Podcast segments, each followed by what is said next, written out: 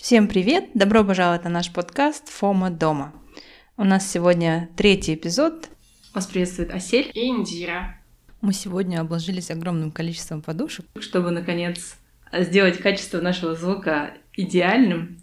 Если он не будет идеальным, то, наверное, будут какие-то последствия. Сегодня а, тема обсуждения была предложена Индирой, и я ее в этом очень поддерживаю. Наверное, мы готовим наших слушателей очень фундаментально и долго о том, как прийти к инвестициям.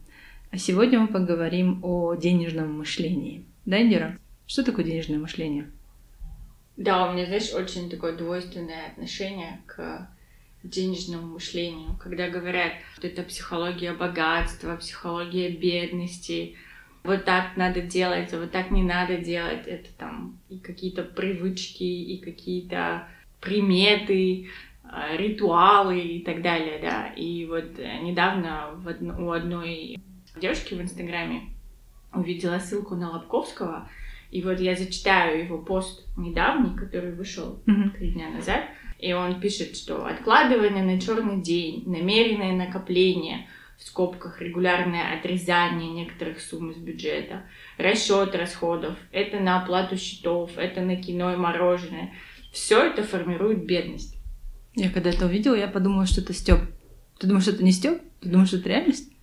Я думаю, это не Степ, а это именно такое желание хайпануть, да, потому что на самом деле учитывая, сколько людей Его имеют читают. регулярные накопления, да, и учитывая вообще весь посыл Лобковского, я вот читала его книгу «Хочу и буду», я, я читала, чтобы понять вообще, в чем феномен да, этого психолога, как э, в СНОБе вышла статья, которая так и называется «Психолог на лоха», с А-а-а. разоблачением, да, Про Лобковского. Лобковского, да, что как, как его вообще делали, как его раскручивали и так далее. И, и ты просто понимаешь, что э, книга, которая вышла там и сейчас напечаталась общим тиражом больше миллиона единиц, Это да, СНГ, да, что он нашел, да, он нашел свою нишу людей, которые там, а, там случилась какая-то сложность, случился какой-то конфликт, они там просто стоят ухода, да, потому что ему Лобковский их научил, что так можно. Он их научил, вот, живи как хочешь, не решай там какие-то семейные проблемы, просто разводись. Вот я так сделал, и ты тоже. Не мучайся, просто как хочешь, так и живи. И это же очень круто, там не нужно горбатиться, откладывать на депозит. Просто там сиди и практикуй психологию богатства. Читала комментарии, там в этом... Да, что они говорят, это вроде финансовая грамота. Да, мне понравился комментарий, а я думала, это называется финансовая грамота, потому что, да, не все, слава богу, его а, читатели там слепо доверяют каждому его а, слову, но, опять же, можно, наверное, и покопаться, да, наверное, это какой-то второй можно найти слой в его словах, что какая-то зацикленность на деньгах, зацикленность на экономии, да, там даже если человек повышает уровень благосостояния, но все равно он, что называется, там остается нищебродом, да, то есть у человека зарплата растет, а его э, расходы остаются прежними, да, и он там... Да. У меня, допустим, дети большие фанаты Скруджа Макдака, они да? могут процитировать любую часть да, его биографии. Они знают о нем, наверное, Привет. больше, чем они знают обо мне. Это их кумир, да. И второй у них кумир это мистер Крабс. Мистер Крабс? Да. Ты серьезно? Они, они очень любят. Подожди, ты не промывала мозги, это они сами по себе так любят. Нет, ну в смысле, я, я предкупила Даулету книгу про Скруджа Макдака где-то, наверное, в 2017 году, да. С тех пор мы скупаем все серии, они очень да, любят всю серию и очень любят Спанч Боба. И у Даулета любимый персонаж — это мистер Крабс. И вот Даулет из разряда он мне рассказывает... А, я пишу список дел, и он говорит, а у, тебя, у тебя такой длинный список дел? Я говорю, да, у меня очень много дел. Он говорит, а у мистера Крабса в списке дел всего од... одно дело. Я Какое? Какое? Заработать как можно больше денег.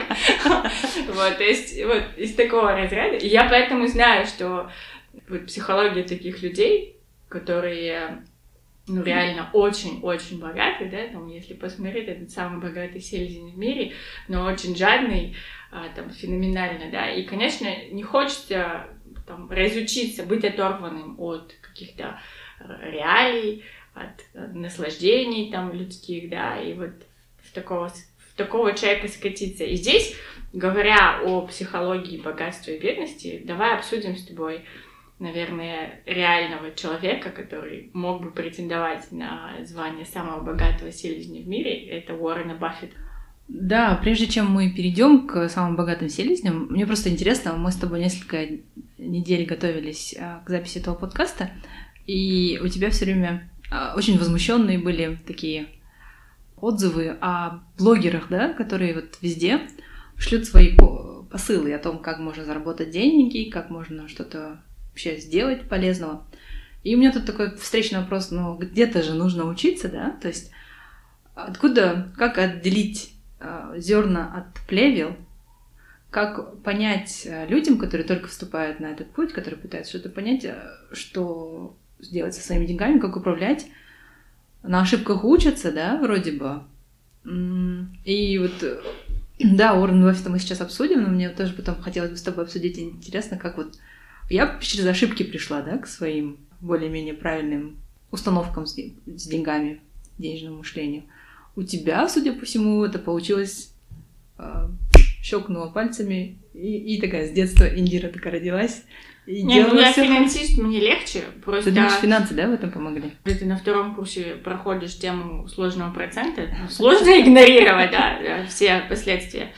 А, вот на тему блогеров я хочу сказать, что я наблюдаю, да, такую картину.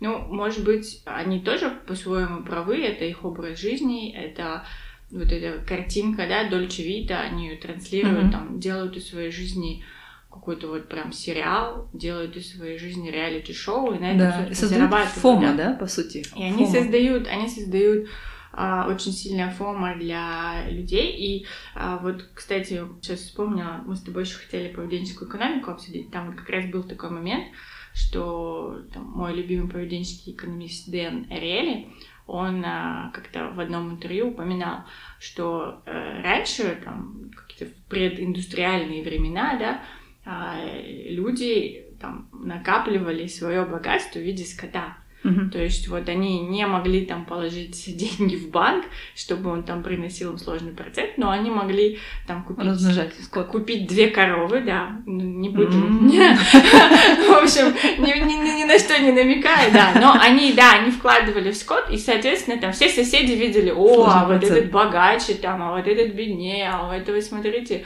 а какое стадо, да, и понятное дело, что фома в те времена как раз было в том, чтобы накопить больше, чем у твоего соседа, да, там, mm-hmm. а что сосед делает лучше, чем я, там, чем он их кормит и так далее, да.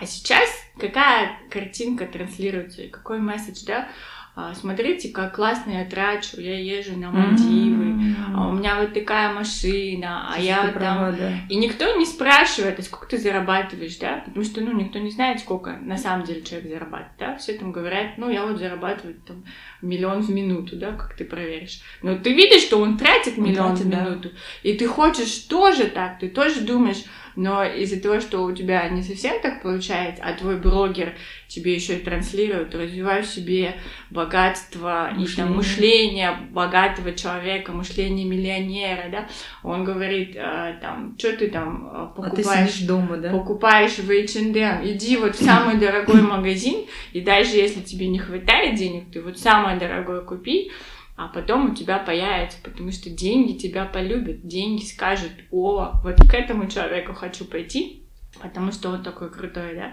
Но на практике что я вижу? А, вот один из тех же самых блогеров недавно слушала uh-huh. интервью на Ютубе, да, и он вот рассказывал, я не буду называть имена, я думаю, что он достаточно uh-huh. популярный, и люди сами поймут, о ком речь сказывает, что вот прям накануне пандемии он очень сильно там растратился, никаких накоплений нет, сбережений нет, об инвестиционном портфеле даже речи нет, да, и человек в карантин входит э, в кармане 100 тысяч тенге. И он не знает, потому что у него команда, которые остались без работы, потому что они там все эти салоны кресты закрыты, да, и человек не знает просто, что делать, как себя прокормить, как людей прокормить, как смотреть в глаза этим людям, да, ну, и вот это Дольче Вита, которая там...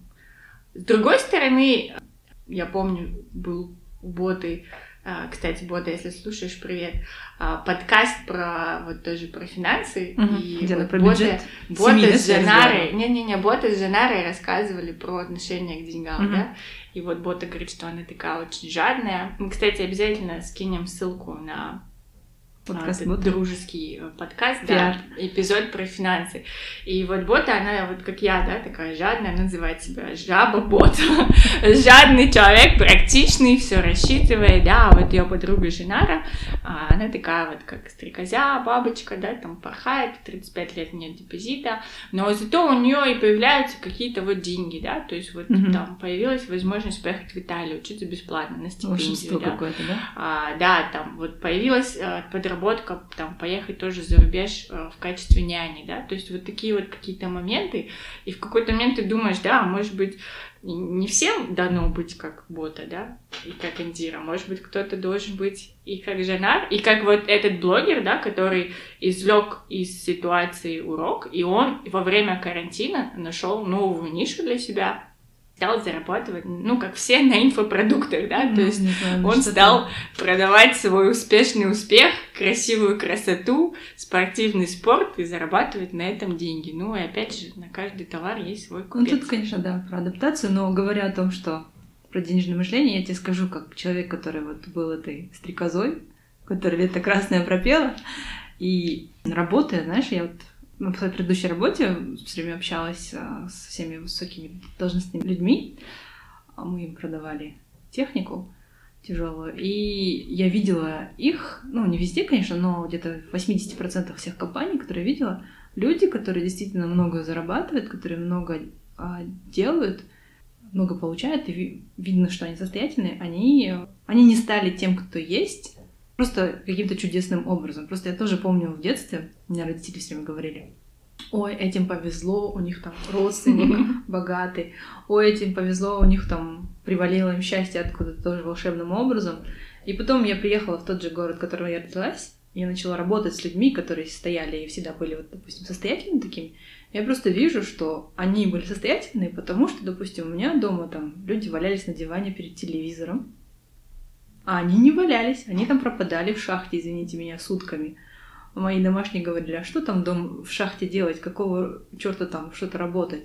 Нет. Хотели тебя выгонять из дома за этот подкаст. Они не слушают, слава богу. И никогда, надеюсь, не услышат. Но я с ними такие беседы тоже веду, вот даже. И Ну да, поэтому, да.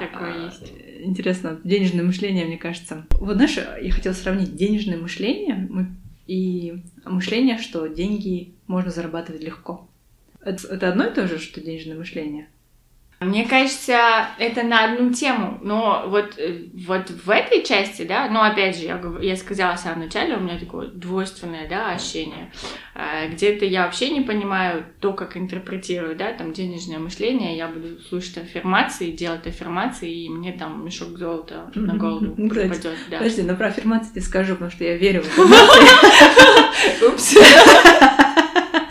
Почему я верю в аффирмации? Потому что я читала статью. А даже вот э, известно, что спортсмены профессиональные, да, они тренируют не только тело, но, допустим, когда у них какие-то травмы, они тренируют мозг. То есть во время травмы, когда они не могут какие-то упражнения выполнять, они э, делают упражнения, когда мысленно они прогоняют те же Нет, самые ну да, движения. это называется визуализация. А как вот 10 раз повторить «я богатая и красивая», а как тебе делает богатая и красивая? Вот это я не пойму. Да, окей. Есть Хорошо, группы, какую ты делаешь аффирмацию? А, я вот слушаю классные такие на этом Rising Higher Affirmations, но мне там нравятся не все, некоторые. И э, что вот мне нравится в этих аффирмациях, вообще в концепции аффирмации, что вот говорят о спортсменах, твое тело не знает разницы, твой мозг вот был... Я, я найду эту Нет, статью, это я знаю, да. что твой Я мозг не про знает деньги, разницы. конкретно про деньги. Вот твой мозг э, вдруг понял, что ты богатая. Что поменялось конкретно?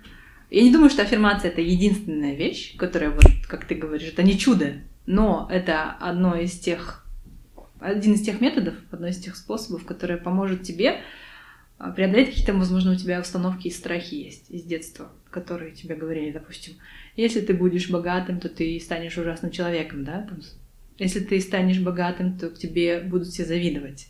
Если ты богат, то ты не найдешь там себе счастье в семье. Ну да, жизни. вот как раз то, что то, о чем ты говоришь, это те неправильные денежные установки, да, когда говорят а, там, ну, возможно, вот я слышу, что ты говоришь, какие у вас разговоры были в семье, да, а, возможно, да, была какая-то установка, когда говорили, что там все богатые, они или воришки, или там просто не добились это самостоятельно, им это все на голову свалилось.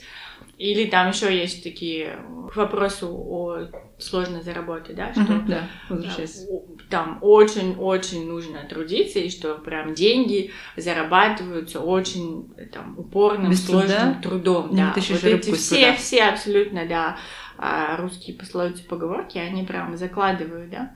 И вот на самом деле вот это, мне кажется, важно у себя там ловить, и, и это как-то, я вот не знаю, как-то прорабатывать, да, хотя бы понимать, что оно не обязательно так. Ну, то есть...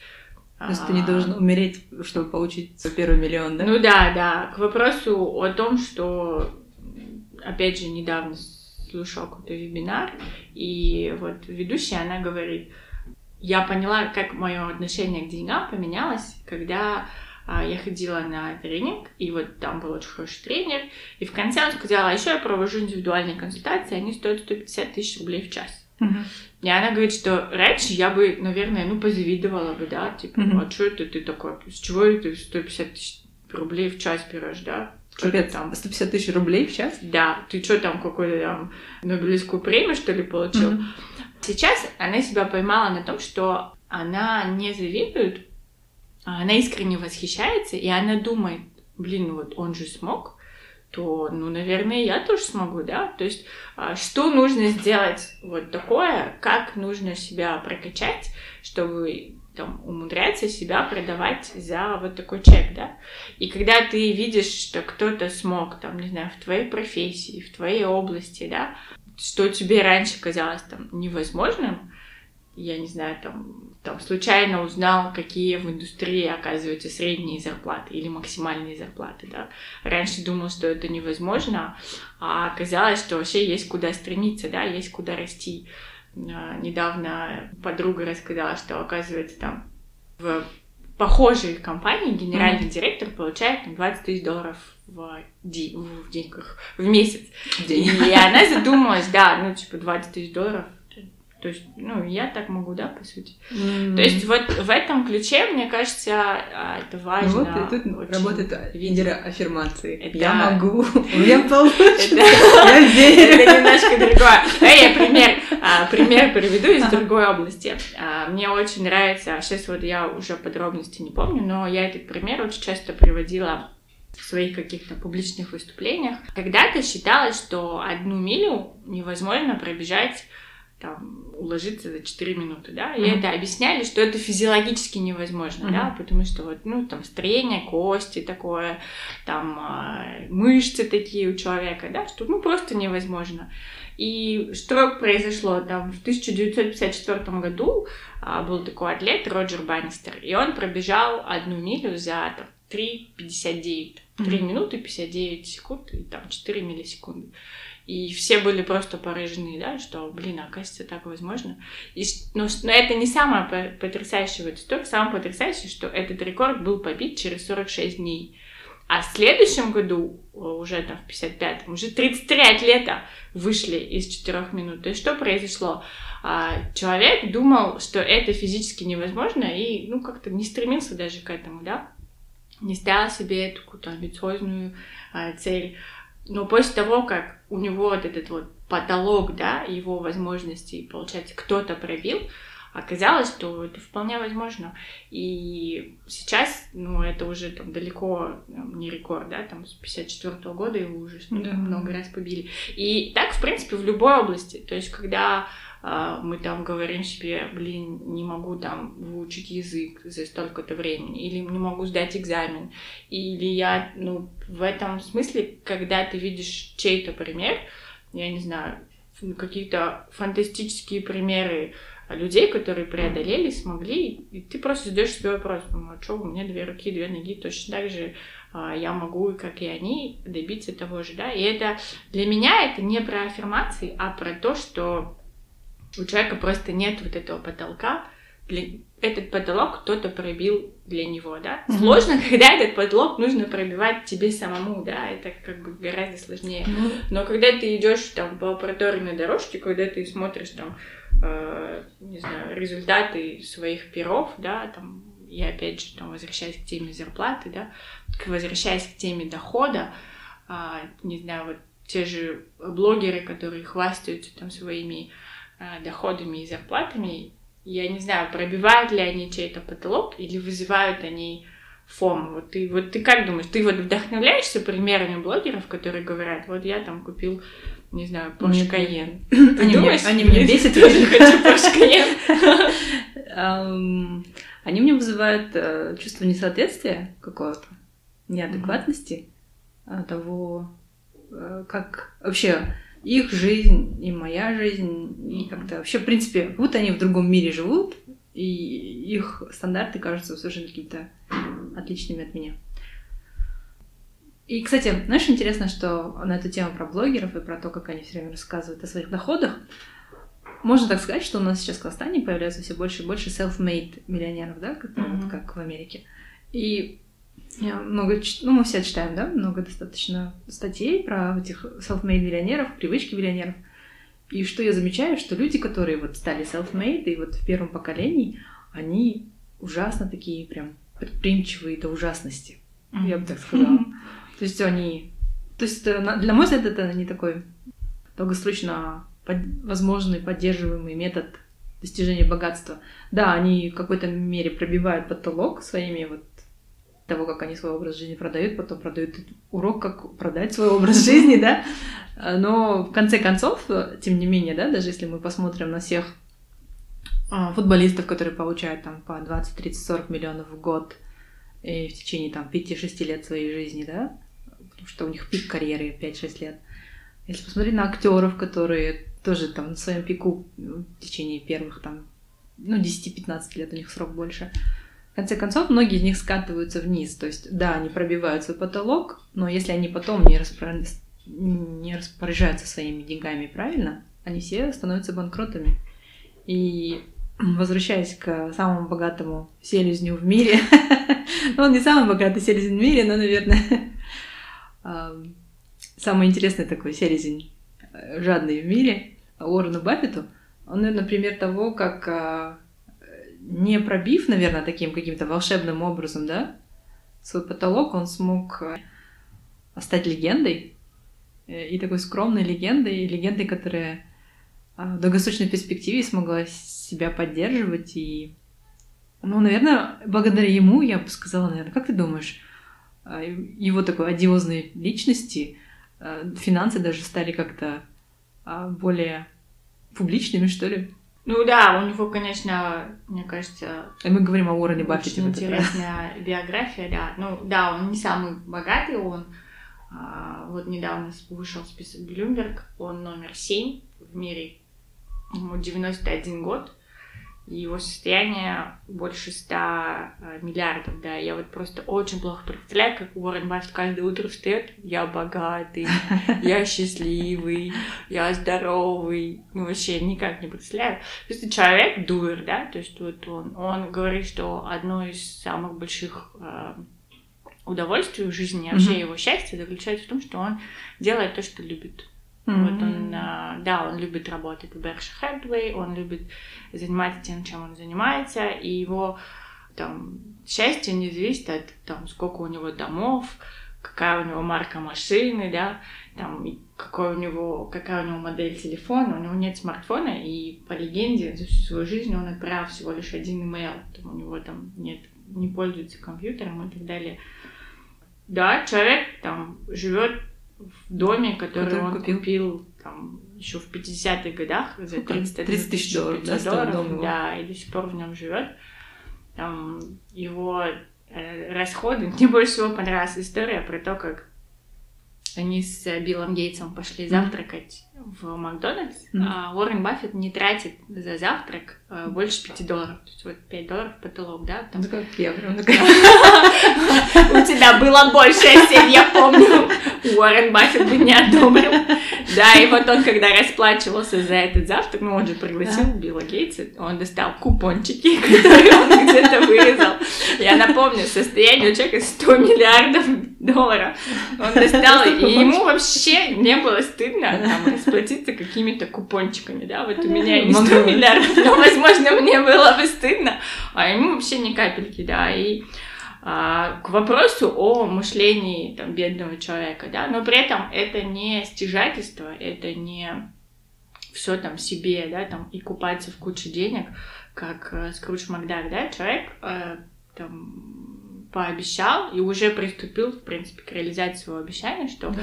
99% своего богатства он отправит на благотворительность, да, то есть он один из крупнейших филантропов вообще в мире. Ты затронула здесь хорошую тему и хороший пример такой привела о том, вот как раз, наверное, разница между жадностью и управлением деньгами. Вот в чем разница между жадностью и разумным управлением?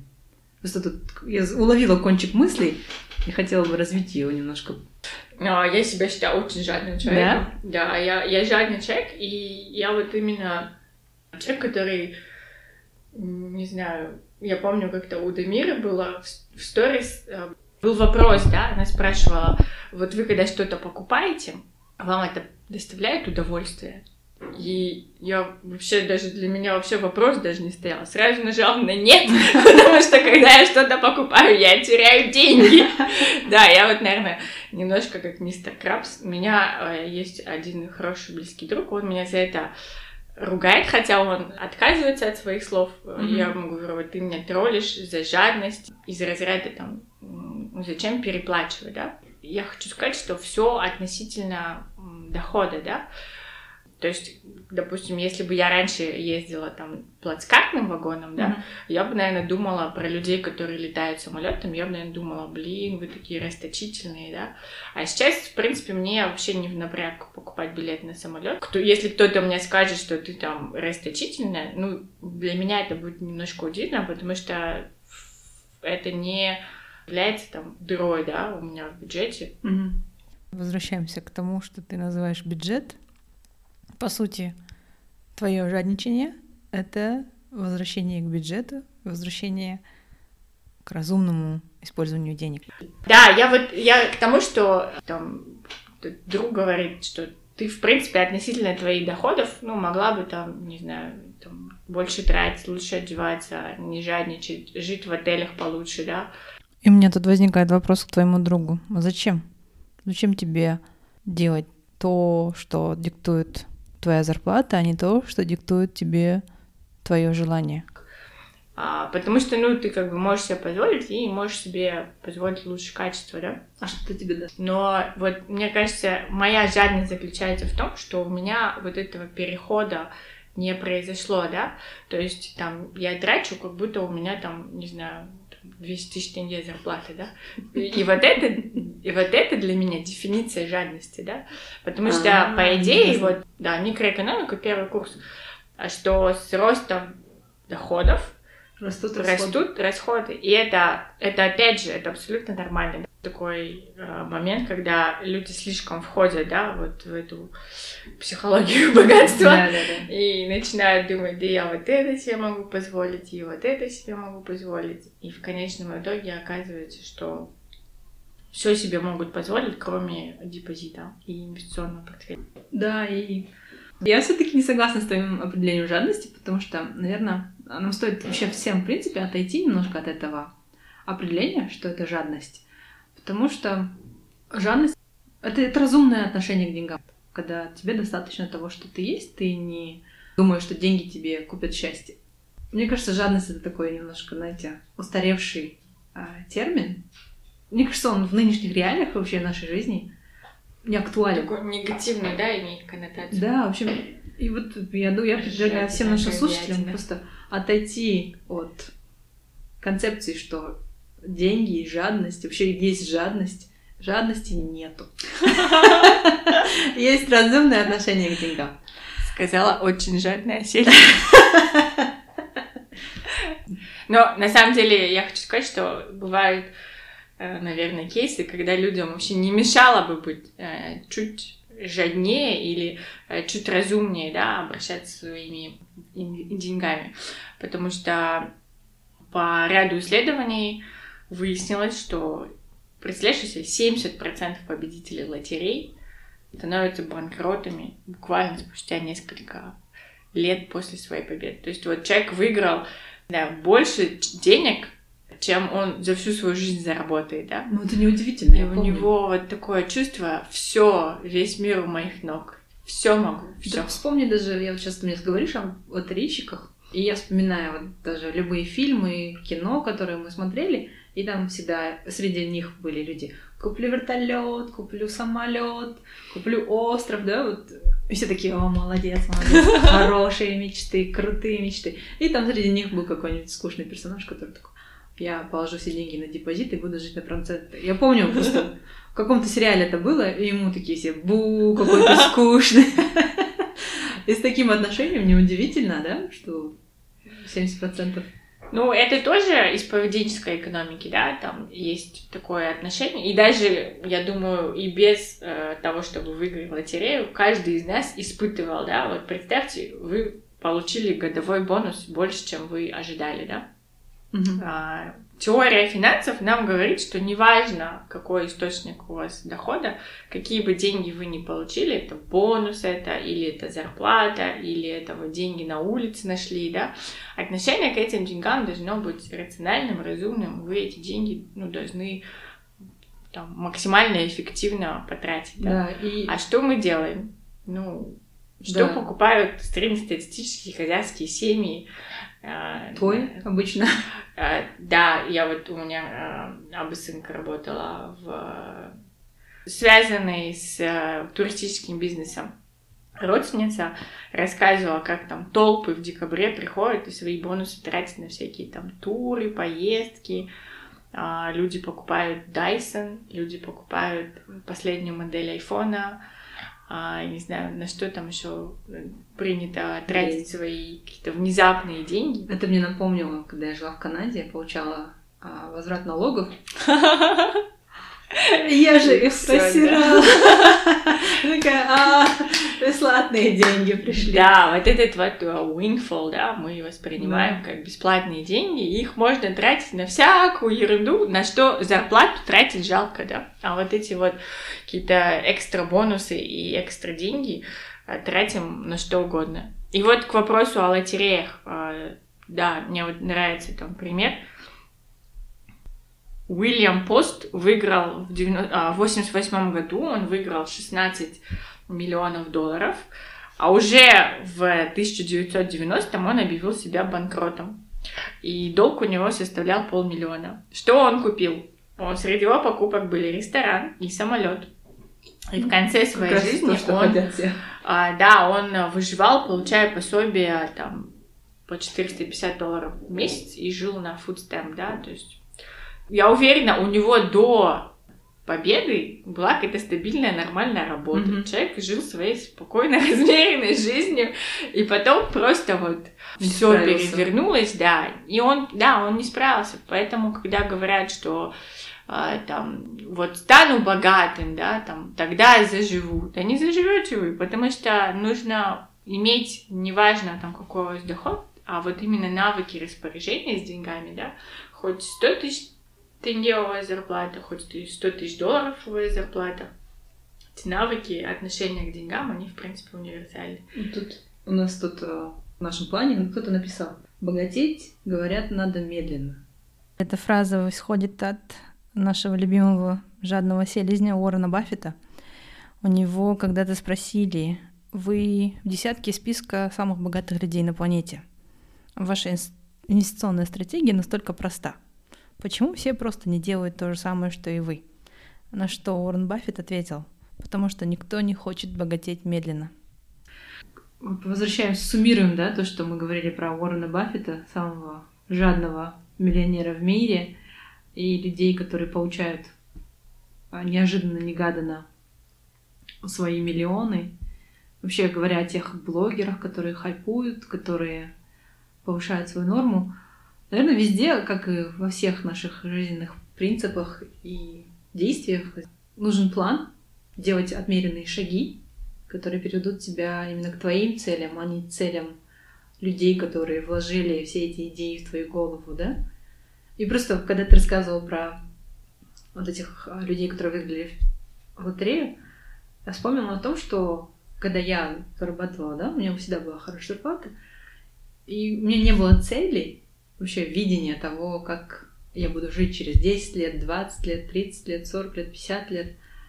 Я, у меня не было видения, у меня не было цели, у меня не было планов, и у меня не было никакого желания, умения откладывать деньги. И знаешь, вот тут хочу тоже отметить, что все люди у нас в Казахстане бесятся, когда их на интервью спрашивают, где ты видишь себя через 10 лет? Они так возмущаются. Я не понимаю, откуда это возмущение, да? Просто как ты думаешь, откуда вообще такое возмущение? Откуда? Потому что люди не хотят думать далеко, не умеют думать далеко. Может, вот это элементарный вопрос того, что они могут ответить на интервью, как они видят через 10 лет, скорее всего, отображается на том, что как они сейчас распоряжаются своими деньгами, вообще своей жизнью.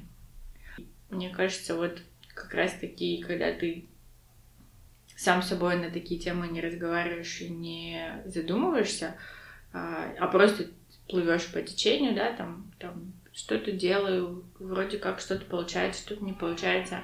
А деньги пришли, потратил, там, не пришли, занял, да. И вот это вот, наверное, то, тот образ жизни, как, в принципе, как живет большинство, да. А вот, Индира, мы с тобой тут очень оптимистично, да, с тобой так обсуждали всех людей, которые зарабатывают миллионы, выигрывают лотереи, Уоррен и Баффет. Сидим на кухне да, да. и перемываем всем вам косточки. И, ну, тут я хотела бы задать вопрос, вот, да, и возвращаясь к тому посту, который у нас был недавно в Инстаграме, а, ведь, тем более в Казахстане, у нас очень а, мало людей, которые а, имеют миллионы и которые вот они, наверное, не могут соотнестись сейчас с тем, что мы говорим о том, что какие миллионы, ребята, вы что? Дайте нам распорядиться своими там средним заработком 150 тысяч тенге, да? И вот тут, наверное, вот мы говорили о богатом мышлении, да, о том, что богатое мышление, оно есть, но оно, наверное, не совсем такое, которое рисуется красивыми картинками и ритуалами. Но, наверное, есть еще и бедное мышление, как ты думаешь? Да, вот я здесь хочу сказать, что, опять же, года два назад на Фейсбуке один мой хороший знакомый, который много лет живет в Лондоне, он сам казах, называет себя казах в Лондоне. А, да вот Тимур, он а, проводит, по-моему, каждый год опрос mm-hmm. у своих подписчиков, у него достаточно большая база. Он спрашивает, а какая бы зарплата для там семьи из четырех человек вас там, ну, брав зарплата вашей мечты, да, то есть mm-hmm. вот вы хотите такой доход получать, и вас все будет устраивать. И там, конечно, есть там обязательно кто-нибудь придет, кто скажет 5 миллионов тенге, обязательно кто-нибудь придет, кто скажет 3 миллиона тенге. Но больше всего меня очень как-то вот настораживает, да, когда приходит человек и говорит, вот там 300 тысяч тенге, 500 тысяч тенге, меня бы устроило, да. И ты думаешь, вот сколько человек получает сейчас, чтобы мечтать о зарплате в 500 тысяч, да, для семьи из четырех человек, да. То есть а, мы на самом деле не знаем вообще, как, как живут другие люди. Mm-hmm. Вот мы там, в частности, с тобой, да, в своем социальном пузыре в хороших местах работаем и окружены, да, там такими же людьми, как мы. И я недавно там подруге говорила, вот, представляешь, у меня там родственница в поселке живет, получает там двоих детей воспитывает одна, получает 108 тысяч тенге. Я вообще не понимаю, как она выживает, да? На что мне подруга сказала, мои родственники в селе под Усть-Каменогорском получают там все там 30 тысяч тенге, 15 тысяч тенге. Я говорю, это же незаконно, это ниже, чем минимальная mm-hmm. зарплата. Она говорит, да, это незаконно, ну там единственное предприятие в селе это э, школа получает дотации от государства, и чтобы хоть как-то там поддержать сельчан, там дают полставки, четверть ставки, mm-hmm. да, и вот семья на эти деньги выживает. И м- я потом поняла, что вот те посты, да, которые там мы пишем а, про то, как выйти из этого состояния, да, и там, часто люди бросаются такими фразами, там, что ты такой умный, почему ты такой бедный, и mm-hmm. осуждают, да, людей, там, там, а, обвиняют их в лени, да, там, а говорят, да, это просто они не хотят работать, там, но на самом деле я хочу сказать, такая, такое было исследование в журнале Science в 2000 третьем, по-моему, году опубликовали э, статью ученые. Э, что они сделали? Они вообще у них была гипотеза, что вообще бедность влияет на когнитивные способности. Mm-hmm. Ну это как бы давно известный факт, да, что связанный там со стрессом, связанный с э, плохим питанием, uh-huh. но у них мысль была именно в том, что когда у человека проблемы с деньгами и когда человек постоянно вот этот рой мыслей, да, как mm-hmm. накормить детей, как расплатиться с долгами, как заплатить за коммунальные услуги, и что вот этот вот э, какой-то mental load, да, вот эта mm-hmm. загрузка их э, там ментальная, она э, получается как является там, налогом, да, на их когнитивные функции. И эти ученые, они сделали получается, два провели эксперимента. Один эксперимент они провели прям э, в лабораторных условиях, да, то есть они сравнили э, когнитивные способности людей, которые там хорошую зарплату получают, ну, в смысле, хороший доход, да, и э, людей, которые а, там, меньше зарплат получать. То есть они именно э, делали такую гипотетическую ситуацию, где говорили, э, представьте, что вы попали там в аварию, и э, вам сейчас нужно оплатить расходы там, э, там, и в одной группе они говорили 150 долларов, а в другой группе они говорили 1500 долларов. И когда человек, ну, понятное дело, он начинает это накладывать на свою финансовую ситуацию, там, для богатого человека, там, даже 1500 долларов, это большая, ну, это, это неприятность, но это не, э, не катастрофа для него, да, это не значит, что его дети в этом месяце останутся голодными, что он будет ходить пешком на работу и так далее. Неприятность, но решаемая проблема. А для бедного человека это именно вот такая катастрофа, да?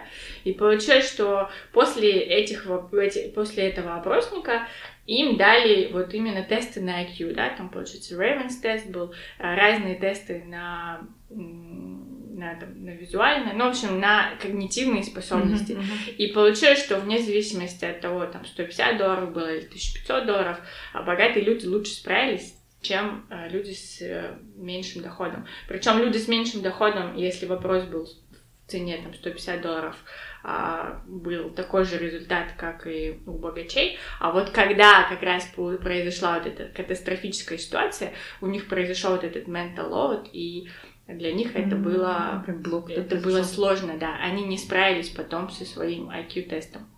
Но ученые поняли, что ну, лабораторные условия не отражают там реальности. И что они сделали? Они взяли э, и опросили, получается, фермеров в Индии, да, там структура дохода фермеров такова, что они раз в год получают фактически там 60% своего дохода после урожая, да.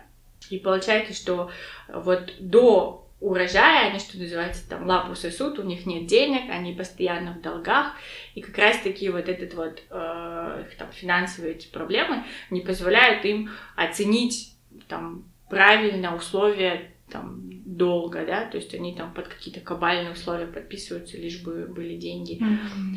вот. И они, получается, провели опрос э, до э, урожая, да, и уже после того, как они получили урожай, когда они там стали уже условно богачами, да, то есть это те же самые люди, это те же самые ментальные способности, mm-hmm. просто те же самые, просто в разный период времени, когда не было денег, и когда были деньги, и они им дали такие похожие э, тесты, люди, которые там действительно имеют сложности с деньгами, им сложнее принимать рациональные решения, потому что у них происходит вот этот вот ну, там, как, как они говорят, психики, да, да, перегрузка, и, и они не способны там рационально мыслить.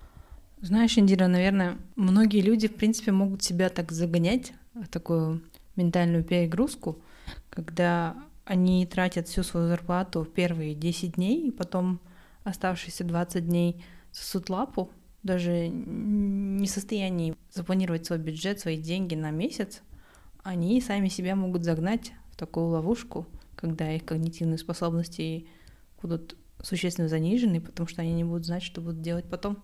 Mm-hmm. Или когда мы им говорим, вот ты такой бедный, а, иди там а, подрабатывай, или там были советы, найди свое а, преимущество или там в виде переговоров с своим работодателем, да, мы не понимаем там вот глубины проблемы людей, да, и а здесь тоже какая-то моя, может быть, а, детская, там, не знаю, какая-то травма или обида, да.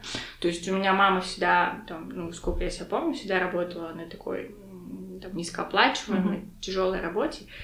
И уже там в подростковом возрасте или там после университета, когда я стала там работать, зарабатывать, начинала задумываться, да, вот почему бы ей, почему она не искала там альтернативы, почему она э, не пыталась э, увеличить свой доход, да, потому что, ну, мы реально там просто выживали, да.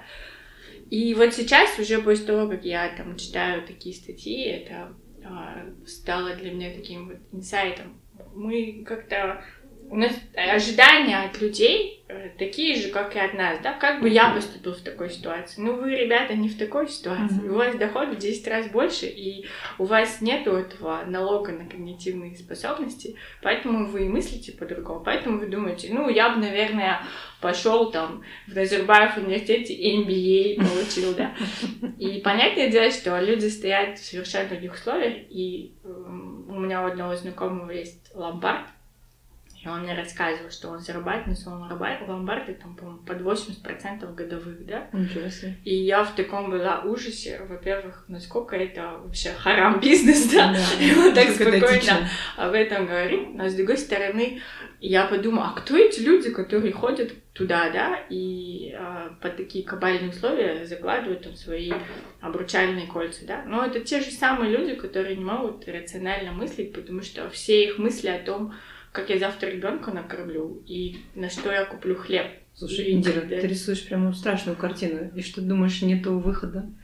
А, ну, здесь, мне кажется, опять же, нужно, если вот вы там в такой категории, или есть у вас люди в такой mm-hmm. категории, да, мне кажется, во-первых, нужно это признавать, не ожидать, не наезжать, а, не требовать, а ну вот просто помочь, да? Ты слышала про ванкуверский эксперимент mm-hmm. бомжами?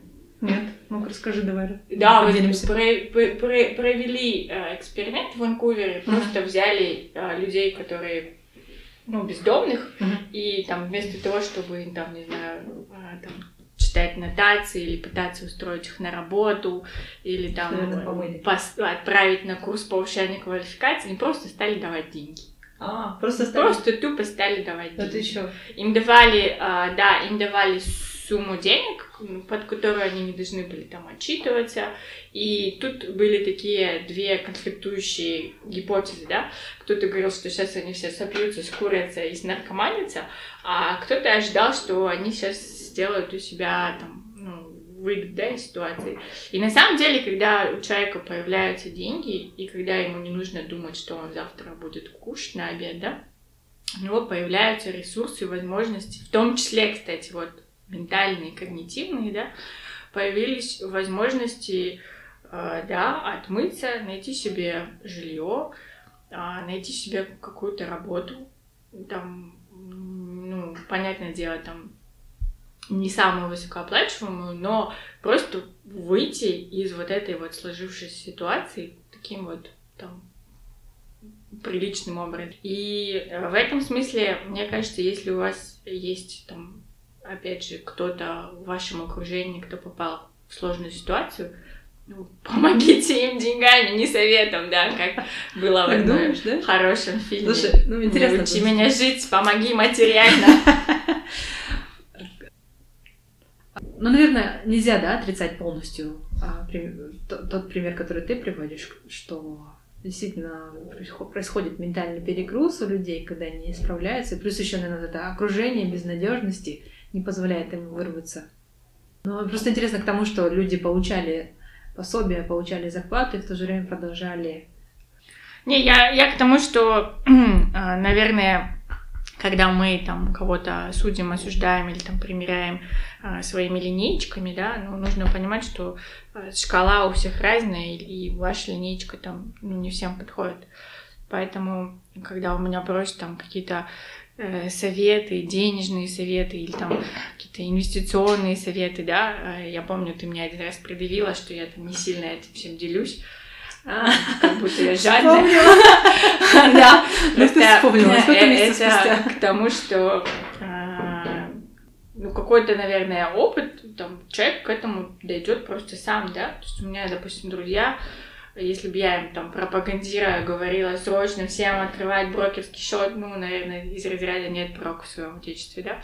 А сейчас они сами к этому как-то приходят, обучаются, читают, узнают.